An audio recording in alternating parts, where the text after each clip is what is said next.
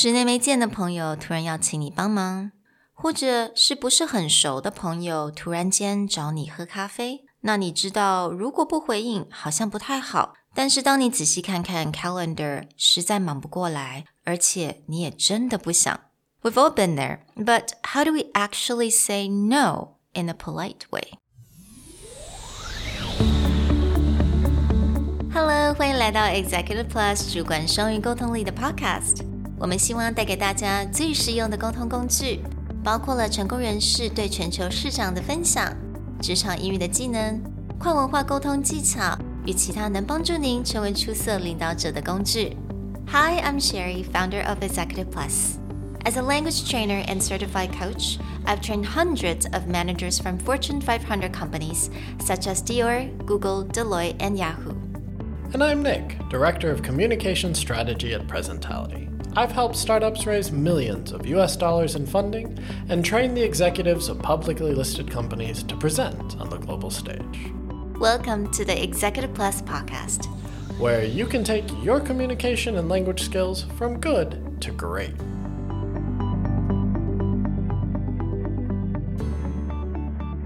Hey everyone, and welcome back to Executive Plus Podcast episode 46. Now, last week we talked to you a bit about how to request someone's time or how to make a request of someone. This week we're going to flip it around and actually talk about how do you say no to a request or how do you decline a request politely. Now, the idea behind this is based in a book that Sherry has recently been picking up and sharing with me, and a lot of our own life experiences and stories started coming out. So we decided this would be a great topic to talk to you guys about. Absolutely. 所以大概上个礼拜吧, you know, I found this book in a bookstore and I thought, hey, the title looks very interesting and it's called Fuck No.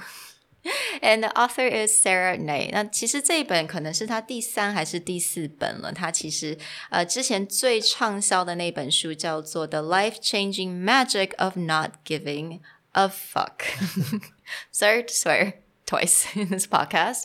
嗯，但是基本上因为有很多的人，我相信你有呃，me specifically。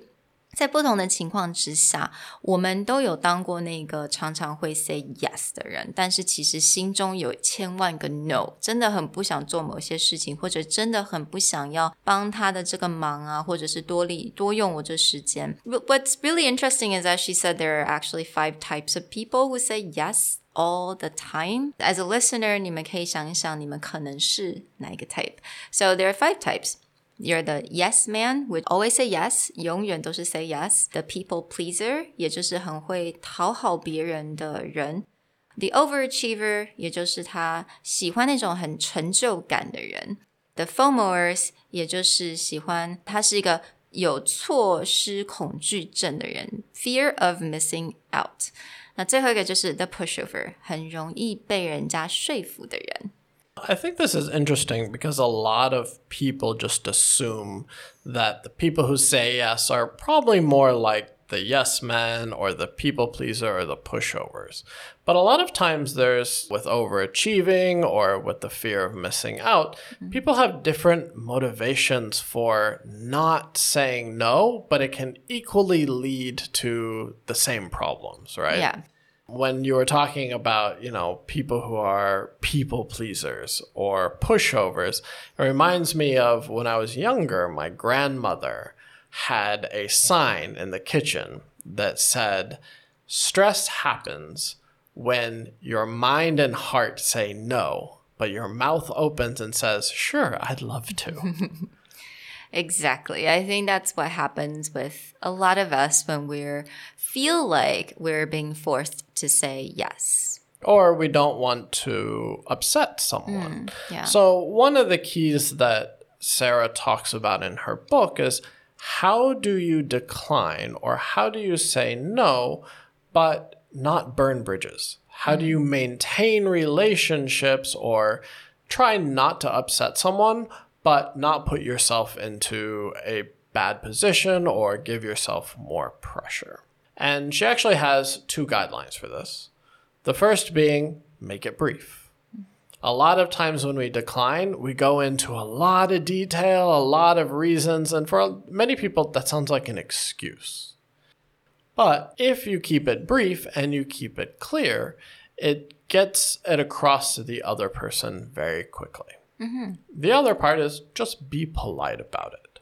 And when it comes to being polite, it will actually come down to the first step of how to say no. Again, you know，我相信每个人都知道，在这个职场，职场圈很小，所以你并不想要 burn the bridges，也就是你要想要留后路给自己嘛。但是这些，当你要去 decline 别人或者 say no 的时候，一个很重要就是 make it brief，你要很简短的， 但是呢，也要 make sure it's very polite。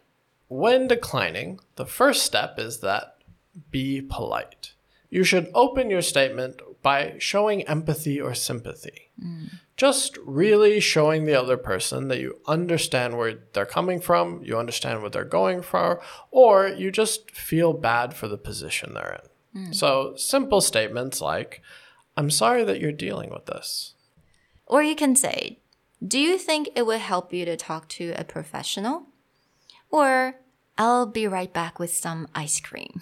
The last one is I can come back with some ice cream or wine or hard alcohol, whatever the person's, you know, poison of choice is. But that, oh, I get it. Let me go find something mm. to make this situation better 嗯，exactly。所以重点就是呢，这几个 phrases 它其实是非常 non-judgmental，它还能够表现出你的同情心。所以当你要有人家在请你帮忙，或者是 asking for a favor，你都可以用类似像这样子的开头去回应他们。 After you've established your sympathy or empathy, you can find a way to very politely decline. Now, especially when someone's asking you for your opinion, there are several ways to decline. Back to one of Sarah Knight's rules to be brief or be concise. It's really important that you don't go into long explanations, but in fact, you just be very clear about what you're doing. In English, this becomes important because Chinese is more of a high context language. A lot of times when people say no, they'll do it in a very roundabout or not a very direct way as a way to protect feelings. But when that happens in English, it can be a bit confusing or it can be a bit frustrating because the person doesn't know where you're coming from. So take cultural context into consideration and think about how to be direct but polite. Hmm. For example, when someone asks you for an opinion, a way that you might decline would be I don't think I'm the best person to advise you on that. So now I think this is the best way to, uh, to reply when you're, as for example, if you're a doctor, right? A doctor or a lawyer. Doctor, or lawyer, consultant, anyone mm. whose usual professional advice carries some kind of weight. Now, a mm. lot of times, whether it's friends or families, uh, someone who is in a position like a doctor, a lot of times they'll come and be like, oh, you know, this doesn't feel right or this doesn't feel okay. What do you do? Mm. Now, for a lot of people in this position, especially like a doctor, they may feel awkward because if they give the wrong diagnosis or they give the wrong advice, there's actually a potential consequence. Either the person doesn't get the help that they need, or if the diagnosis is incorrect, they may come back and blame that doctor. Hmm. Same thing happens with a lawyer when they ask for legal advice, but let's say someone is a tax or a corporate tax lawyer and they hmm. come and get you know family court advice they may not feel comfortable to answer that Yeah. so sometimes very simple response of i don't think i'm the best person to advise you that or that's not my area of expertise so i think you should go seek advice from maybe this type of doctor or this type of lawyer 所以就是人家找你做那种免费咨询时间的时候，你如果真的觉得你不想要现在去给对方一个 advice，或者你可能是真的是 information 真的不够的话，你就可以说 I don't think I'm the best person to advise you on that. Yeah. Right. Now, if you see something this in your own company, it may be not your department's position or it may not be your team's position. And this is a really good way to be like, I don't think I'm the right person. You may go talk to someone else. Mm, yeah. So the second one is And the reply is you can say, This decision is really up to you. Now, this is the best way to decline when the type of question that you're getting asked may be a very life changing or career changing decision that you don't feel comfortable answering. Mm-hmm. So, if someone's like, oh man, I, I really think I should break up with my girlfriend, and this is your coworker, you may not feel comfortable being like, yeah, you, you should do that. Yeah, absolutely. 或者是有些人会说：“哎，你觉得我应该要辞职吗？Should I quit my job?” Yeah. That's a scary one. Yeah. That's a scary one because, again, you don't want it to turn around and then be like, I can't believe you told me to quit my job. Now I'm living in my car and I can't pay my bills. That's not the kind of pressure that you want to take on. So, showing that empathy and be like, oh, I'm, you know, I'm sorry that you're dealing with this problem, but that's really a decision that you need to make, or mm. this is really up to you. Yeah. And now the last one, you can say that I can't tell you what to do here because I don't fully understand all the factors in play. Right. This is a big one there have been times where people have asked me for my advice on how to communicate with an international client, and they'll just send me like one screenshot of an email. Yeah. Mm-hmm. And I don't have the whole context of what's going on. And I'll be like, I really need to make a decision. What do you think? Yeah. And this has to be my response because it's like, I don't understand what's going on. This is a longer conversation, or I don't understand the context, and I don't want to give you the incorrect advice. 所以当然有很多事情，它其实是，you know, it's been a long time. Like there's a lot of back and forth already, right, with the emails. So 其实我之前也有蛮多人会，也是就想 kind of like what Nick said，他会给我一个最后的一封 email 的一个 reply，就说 OK，how、okay, do I reply to this person？可是这个已经是 there's a backstory，那我们都没有办法，就是一封 email 你就可以去了解这整件的事情。So again, you can just say, you know, I can't tell you what to do here because I don't fully understand all the factors in play. Yeah, or it's pretty common for like a startup because they hear that we talk about international communication, they'll come in and be like, I don't know how to open the market in the US. What do I do? Yeah. And be like, well, I don't It's a loaded question. Yeah. Well, that is also like, I don't know anything about what you do. Like, yeah. I haven't even heard the context, but mm-hmm. you're, you're sitting here going, no, no, no, I don't need to worry about my, you know, I, I know how to speak in English. So that's fine. Or I know how to communicate. I just need to know how to open markets yeah. and be like, I'm going to need a lot more information yeah. than that. 所以刚刚跟 Nick 也提供给大家一些非常简单的一些开头，也就是表示你的同情，也有这呃三种不同的 reasons，就是该当你想要 decline 人家请你帮忙的时候，你该怎么说？那这些都是非常专业，very polite, very professional, and very brief. We're going to look at three basic situations. And the first situation is if you can't primarily because it's a time factor. A lot of times people come and be like, I need this now. And this is something that I face all the time where companies or startups go like, we need a new presentation deck by next week. like, that is not possible. And this is not the mm-hmm. time to be coming to figure out how to present to international investors. If you can't be done, whether it's a, usually it's a time constraint. Mm. The second situation we're going to look is, is if you shouldn't. Back to we talked about doctor or legal advice where you're not the right person or it's just not something that you should answer for any type of reason. The last one that we're going to look at is something that a lot of people have hard time with is just you don't want to. well, well, how do you decline when that's just something you don't want to do? Yeah.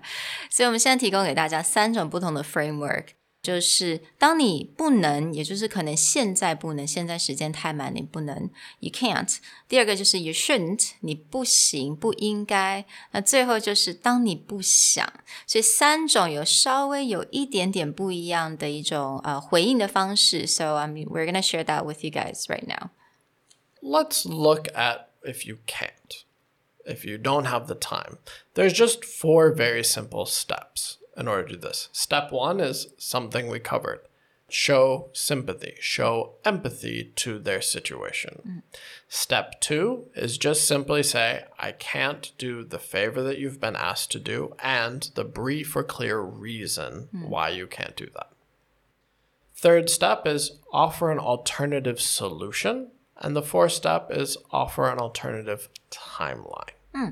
所以很简单，四个步骤。第一步骤就是表达你同情嘛。第二个步骤也就是就很简单说，I but I can't because 你的 reasons。那第三，你可能给提供给他们一个另外一种方式，so alternative solution。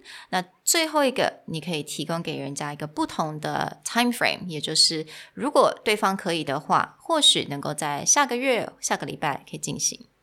All right. So let's say something that's pretty common where someone comes into your office and just goes, I need you to look at this report and give me feedback. I have to turn it in tomorrow and I just finished or I'm almost done and I need your feedback right now. Hmm. But you really don't have that kind of time. Right. So maybe I can just say, Oh, I'm sorry you're dealing with this, but I can't read your report right now because I'm working on my project. But maybe you could try asking for help from another department. Or if you're flexible, I could help you tomorrow. So again, very simple. It's a time framing mm. thing where it's just sorry that this is the position you're in. Uh, I can't help you because I have my own project that I have to finish. Mm. Here's another person that you mm. could talk to, or here's another time that I could take a look at it Right. for you. So I would say it's probably better if you could actually say all these sentences in one go, right?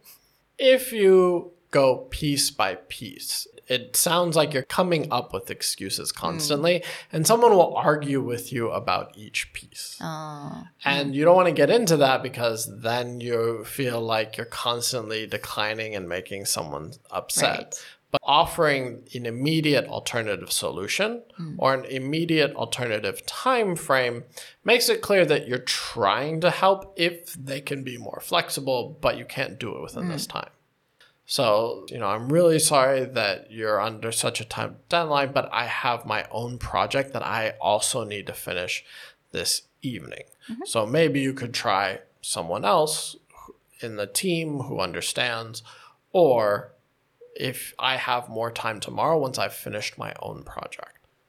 All right, so let's talk about the second situation, 也就是当我们不应该 we shouldn't If you shouldn't, the framework looks very similar to why you can't, except for you remove the time element. It just goes show your sympathy, explain why you're not able to offer the favor, and then just offer a solution or point them in the right direction. Hmm. So let's say that someone is asking me for advice on a project and it's not a project that I've been working on or it's not a project that I have enough information about. This is really tricky, but I'm not able to give you good advice because I don't fully understand the factors in play. I would really suggest you go talk to someone on the team, or I suggest you go talk to someone in this department who has more information and they can give you more solid advice. Good luck.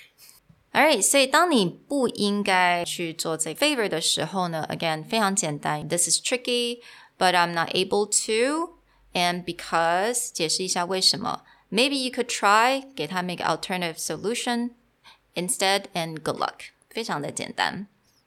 In the case of our last framework is simply I don't want to do that.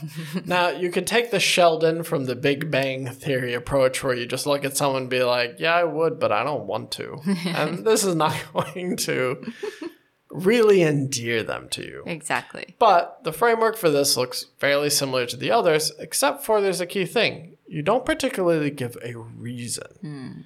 You just state that this is not something you want to do. So you just say, open with sympathy.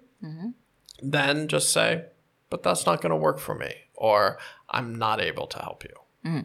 And then maybe you can try an alternative solution. And good luck. And good luck. 所以非常的简单。Again, you know, 你也是 I'm sorry, but that's not gonna work for me. Maybe you could try asking someone else. Good luck. 这样就好了。 Yeah. 非常简单, very brief, but you know, you're still professional, right? Right. And this goes back to that brief side of when you over explain or when you talk too much about it, someone thinks you're open for negotiation. Yeah. But you can be polite and go, you know, I'm really sorry to hear that. That's a tricky situation, but it's just not going to work for me. Or I'm really, you know, sorry to hear about what's going on, but I'm not in a place to help you. Maybe you can try talking to Sherry. Good luck. All right, thank you everyone. 希望这些能够帮助你，当下一次还有人在想要请问你一些问题，或者是想你帮忙的时候，你真的不能、不应该，或者就是不想的时候，你就知道该怎么样回答。So we hope that this helps you out, and we'll talk to you guys next time. Bye. Bye. 如果你喜欢我们的 Podcast，欢迎来追踪我们的主管英文 Executive Plus 的 Facebook。那也可以写信到我们的信箱 yourcareerplus at gmail.com。